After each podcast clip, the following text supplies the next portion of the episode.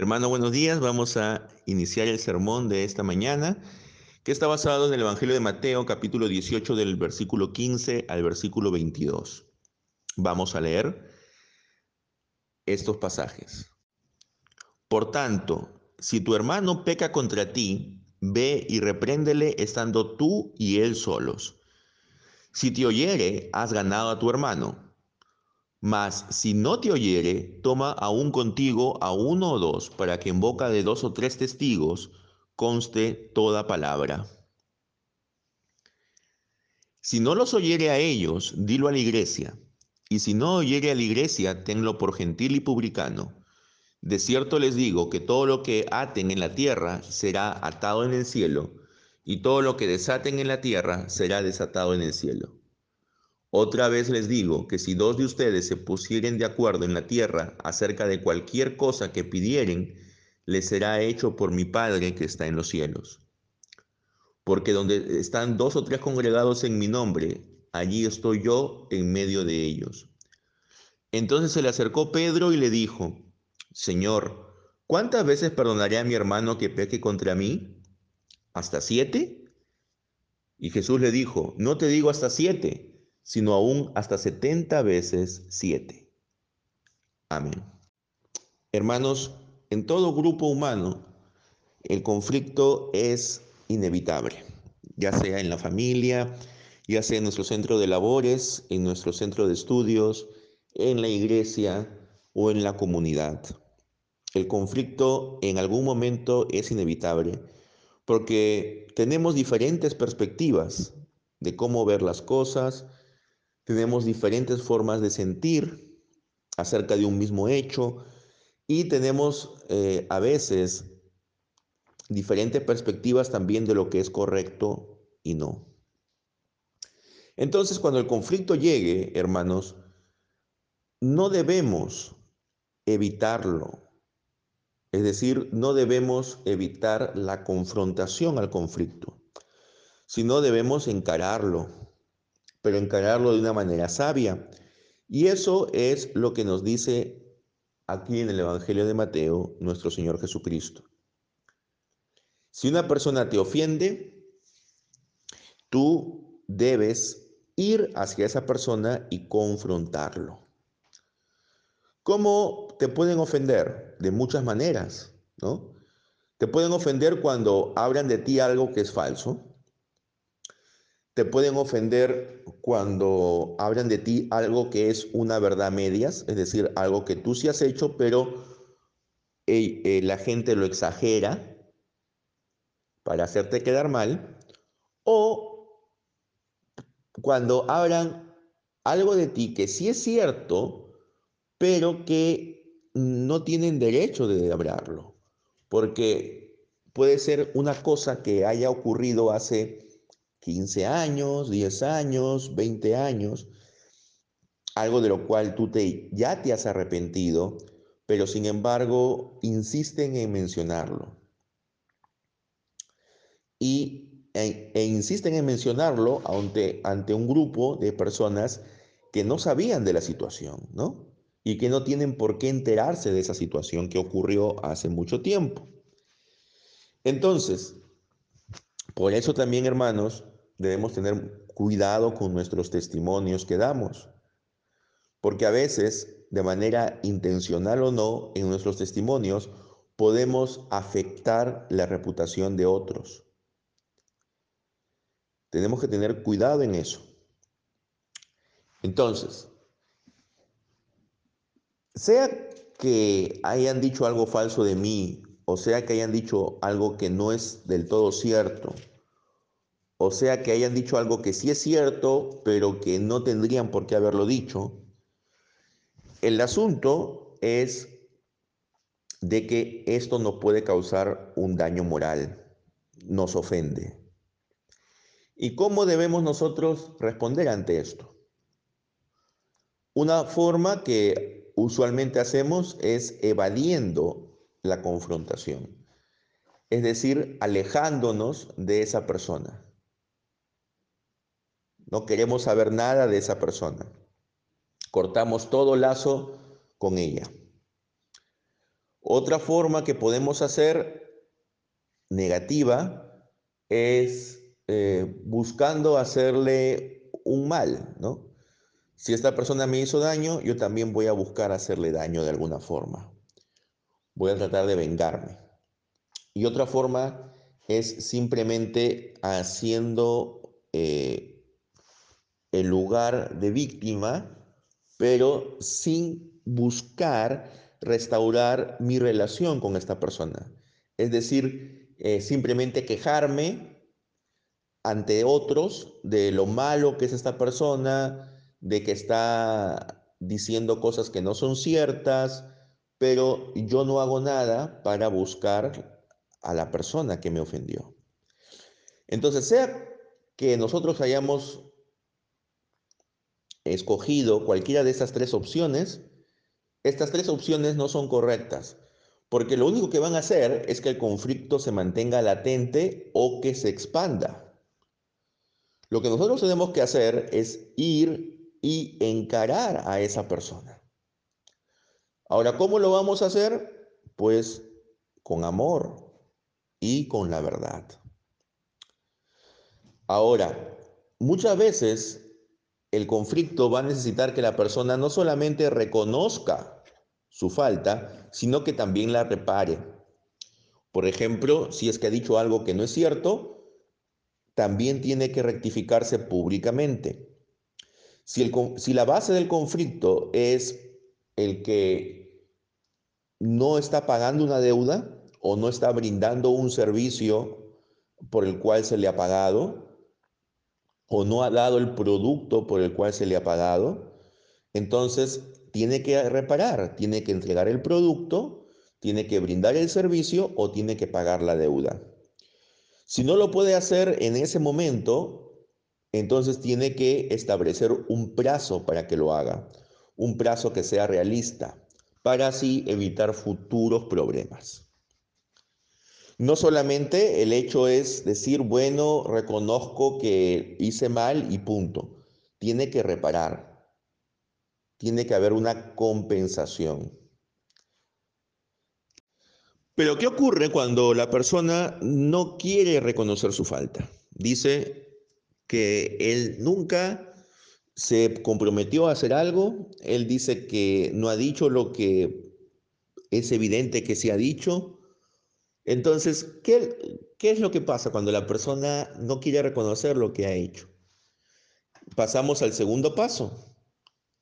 Es traer a uno o dos testigos. ¿Para qué? Para que de esa manera quede constancia de la eh, negativa de esta persona a restaurar la relación.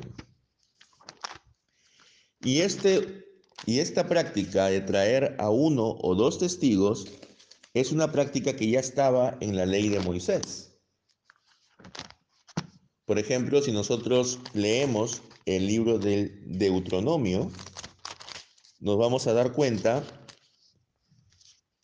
de que eh, el testimonio de dos o tres testigos era clave en los casos legales. Por ejemplo, en Deuteronomio 17:6 dice, por el dicho de dos o tres testigos morirá el que hubiere de morir. No morirá por el dicho de un solo testigo. Entonces, era importante para establecer la culpabilidad de alguien que haya por lo menos dos personas que también sean testigos de eh, la culpabilidad. Entonces, en el segundo paso es traer a uno o dos testigos.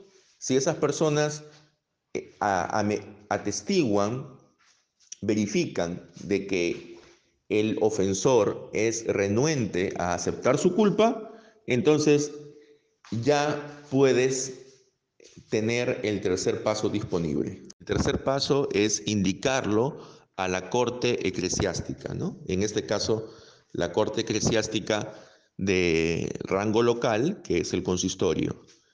Si la persona no entiende, no quiere aceptar su responsabilidad, entonces tiene que ser tratado ya a nivel iglesia. El consistorio, el consejo de ancianos, tendrá que acercarse al ofensor y tendrá que hacerle entender cuál es su responsabilidad y los pasos que debe hacer para restaurar la relación con el ofendido. Pero puede darse el caso de que el ofensor siga terco, insistiendo que él no tiene culpa de nada, o que en todo caso él no tiene por qué eh, aceptar la decisión, el consejo de los ancianos, porque, bueno, pues eh, los ancianos no son jueces eh, terrenales, así que él no está obligado a cumplir con lo que ellos digan. En ese caso, si llegara a ese punto, entonces el Consejo de Ancianos tiene la autoridad, porque a ellos le han sido dadas las llaves del reino, y como dice el mismo Evangelio, todo lo que aten en la tierra será atado en el cielo, y todo lo que desaten en la tierra será desatado en el cielo. Es decir, Cristo mismo le dio a los apóstoles esa autoridad, y los apóstoles luego delegaron esa autoridad en los eh, presbíteros que ellos ordenaban en cada congregación que se fundaba. Entonces son los presbíteros los que tienen las llaves del reino y son ellos los que pueden decir, si tú no reconoces tus faltas, entonces no puedes seguir formando parte de nuestra comunidad y excluir a este ofensor. Pero esto es ya en último caso, ¿no? Ahora, el excluir al ofensor, ¿qué significa? Significa que no puede participar del sacramento de la comunión, de la cena del Señor. Significa que no puede ocupar ningún cargo, ningún puesto de liderazgo dentro de la congregación. Significa que su nombre tiene que ser retirado de la lista de miembros de la congregación. Y en casos extremos, dependiendo de la gravedad de la falta y de cuán ha afectado al ofendido, incluso se le podría eh, prohibir la entrada a los cultos, ¿no? Entonces, eso implica excluir de la comunión. Ahora, el excluir de la comunión no significa que nunca más vamos a ver a esa persona. Lo que significa es de que debemos tratarlo como un gentil y un publicano. Pero ¿cómo trataba Jesús a los gentiles y publicanos? Él se reunía con ellos, él eh, comía con ellos, pasaba tiempo con ellos porque buscaba justamente que ellos eh, volvieran al pueblo de Dios. Entonces, cuando una persona es excluida de la comunión de la iglesia, no significa que los vamos a aislar eh, socialmente y que nunca más les vamos a hablar. Actuar de esa manera sería actuar como lo hacen, por ejemplo, los grupos sectarios como los testigos de Jehová. El excluir de la comunión a alguien significa de que esa persona, mientras no muestre arrepentimiento, no va a poder formar parte de nuestra iglesia, pero sigue eh, formando parte de nuestra red social y debemos procurar que esa persona se siga eh, se busque una restauración, busque un arrepentimiento. Y cuando esa persona muestre realmente que sí se ha arrepentido y proponga una reparación por su falta, entonces allí ya puede ser nuevamente admitido dentro de la comunión. Porque el objetivo de todo este proceso, hermanos, un proceso que puede ser a veces un poco doloroso, pero que es necesario, el objetivo de todo este proceso es restaurar las relaciones. El objetivo de este proceso es que tanto el ofensor como el ofendido permanezcan dentro de la iglesia. Porque si no realizamos este proceso, lo que va a ocurrir en muchos casos es que el ofendido se va a terminar yendo de la iglesia. Y eso ha pasado. ¿no? Entonces, lo que debemos hacer es que ambos, el ofensor y el ofendido puedan mirarse a la cara, puedan hablar con franqueza y sinceridad y puedan perdonar. Tanto en el ofensor debe haber un espíritu de humildad, de reconocer su falta y de repararla. Y en el ofendido tiene que haber un espíritu, una disposición de perdonar. ¿Cuántas veces? Pues todas las veces que sean necesarias, hasta 70 veces 7, ¿no? Es decir, un número increíblemente numeroso. Tenemos que ser capaces de perdonar a nuestro prójimo, aun cuando haya cometido la misma falta una y otra vez. Y eso también debemos aplicarlo en nuestro hogar. Y si perdonamos, entonces ya no podemos volver a mencionar el hecho. Es cierto que perdonar es una cosa y olvidar es otra. Es cierto que hay em, situaciones que va a ser difícil que olvidemos. Pero a pesar que no lo olvidamos, eso ya no lo mencionamos públicamente, porque ya lo hemos perdonado al ofensor. Entonces, hermanos, debemos tener esa disposición de humillarnos, de reconocer nuestras faltas, de pedir perdón al, al, que hayamos ofendido y de reparar esa ofensa. Y por otro lado, tenemos también que ser humildes y saber perdonar. Si ambas actitudes las tenemos, entonces es casi seguro que ninguno de, las, de los dos, ni el ofensor ni el ofendido, se tendrán que ir de la iglesia. Y la, y la unidad se mantendrá. Y la comunión estará restablecida.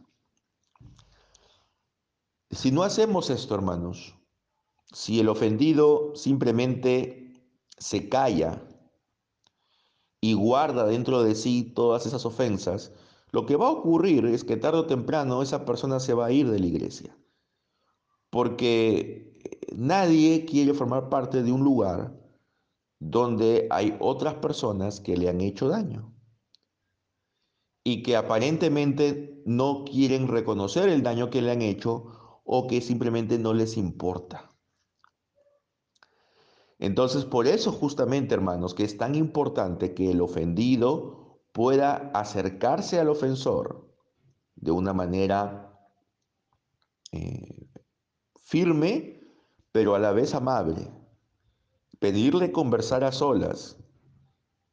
Y si logra solucionar el problema, ha ganado a su hermano. Porque el objetivo no es que ese hermano se pierda, el objetivo no es excomulgarlo. El objetivo no es vengarnos de él. El objetivo es ganarlo a la comunión nuevamente.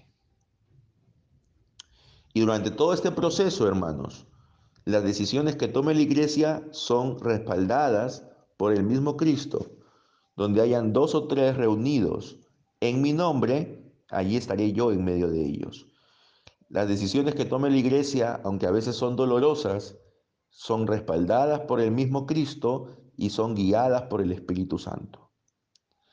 Entonces, hermanos, que Dios nos ayude a ser sabios, a buscar no ofender a alguien y si lo hemos hecho, a ser lo suficientemente humildes para reconocerlo y reparar la falta. Y también siendo nosotros los ofendidos, no busquemos huir del asunto, no busquemos expandirlo a través de rumores, sino por el contrario, tratemos de cortarlo, buscando al ofensor y tratando de ganarlo, tratando de restaurarlo, porque él también es nuestro hermano. Si no puedo en ese momento yo como ofensor, si no puedo en ese momento reparar la falta que he cometido, pues tendré que dar un plazo para la reparación. Un plazo que sea realista y honesto para evitar futuros problemas. Pero definitivamente tengo que reparar la falta que he cometido. Para que de esta manera este hermano no se vaya. Porque este hermano ha sido comprado con la sangre de Cristo. Y si por tu culpa se va de la congregación, entonces ese pecado te será contado en el día del juicio. Así que hermanos, busquemos reparar nuestras ofensas y busquemos también perdonar. Dios les bendiga. Amén.